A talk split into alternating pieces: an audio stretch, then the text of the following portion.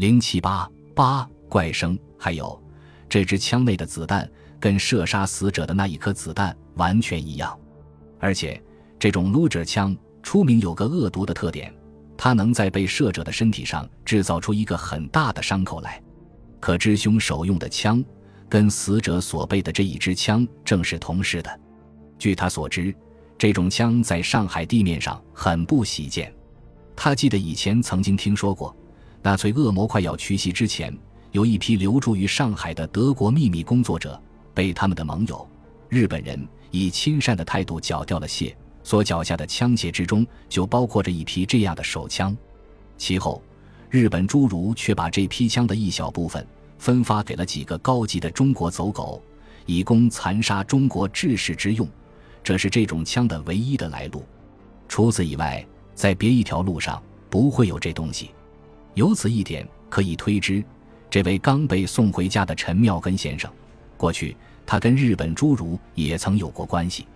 进一步可以推知，那个凶手也正是死者同伙中的一个人。像这样的推测，大概离题不会太远吧。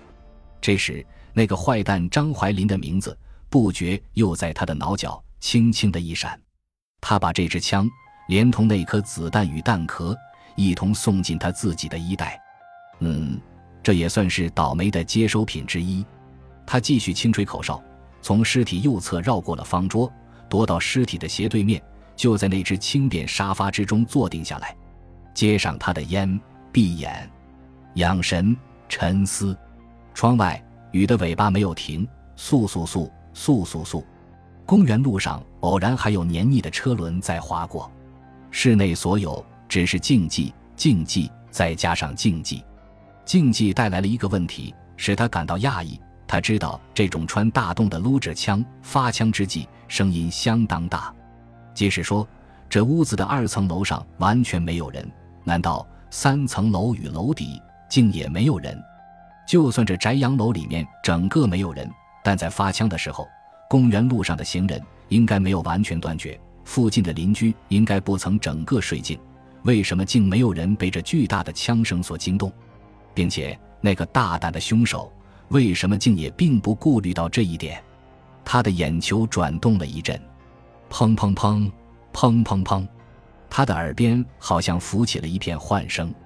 他在露出微笑，他明白了，他以静待理发那样怠惰的姿态。安坐在那只克罗米沙发之中，深夜的寂寞使他止不住连连打哈欠。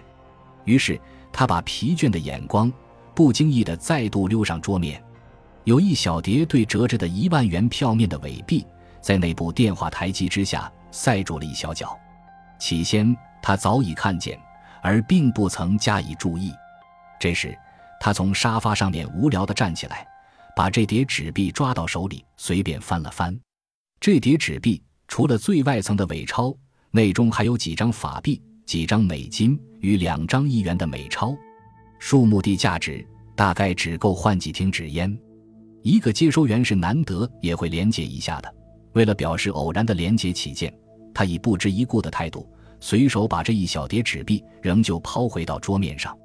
现在似乎已经没有别的东西再值得注意。雨仍在滴沥，死尸在沉睡。他的眼皮在加重，看手表，时间已近一点三十分。假使自己并不准备跟着死尸做长夜之谈的话，这该是可以动身的时候了。他想，好吧，开步走，丢掉了烟尾，伸个懒腰，轻轻吹着口哨，走到门口。当他拔出短栓，把那扇门开成一道狭缝时，忽然他不知想到了什么，重新又回到尸体的一边。他接起那方玻璃板。把那大批女人的照片捋在一起，叠齐整，全数装进了他的衣袋。这一举动并无深意，那不过因为他是一个色的爱好者，他很愿意继承死者之遗志，把这一组收藏品好好保留起来。散失了是未免可惜的。顺便，他把那叠已经扔弃的纸币一同装进了他的钱夹。记着，那只是顺便而已。他向那位密斯托臣轻轻道声晚安，然后。拉开门，头也不回，扬长而出。甬道里面还跟刚才一样静。为了避免飞檐走壁的麻烦起见，他不打算再走原路。他大模大样走向那楼梯口，大模大样从楼梯上走下来。快要走进楼梯的时候，蓦地，他被一种来自黑暗中的细微而又沉闷的声音吓了一大跳。那种声音非常奇怪，像是一个鬼躲在黑暗之中，轻轻叹着气。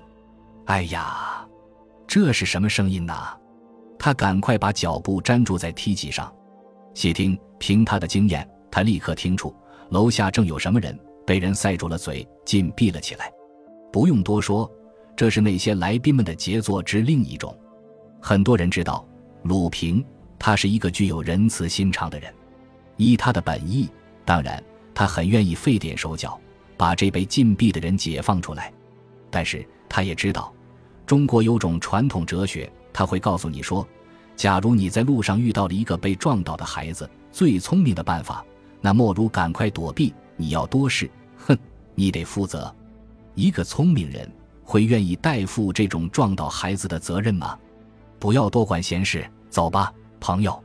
他退回到了楼梯口，想了想，他重新回上楼梯，重新回进那条甬道，重新推开那扇虚掩着的门。这不是失事的门，而是最初他所通过的那扇卧室的。他重新退入了那间卧室之中，他在那只流线型的梳妆台站定下来，看了看，却把妆台上的两小管口红最后装进了衣袋，大概这也是顺便吧。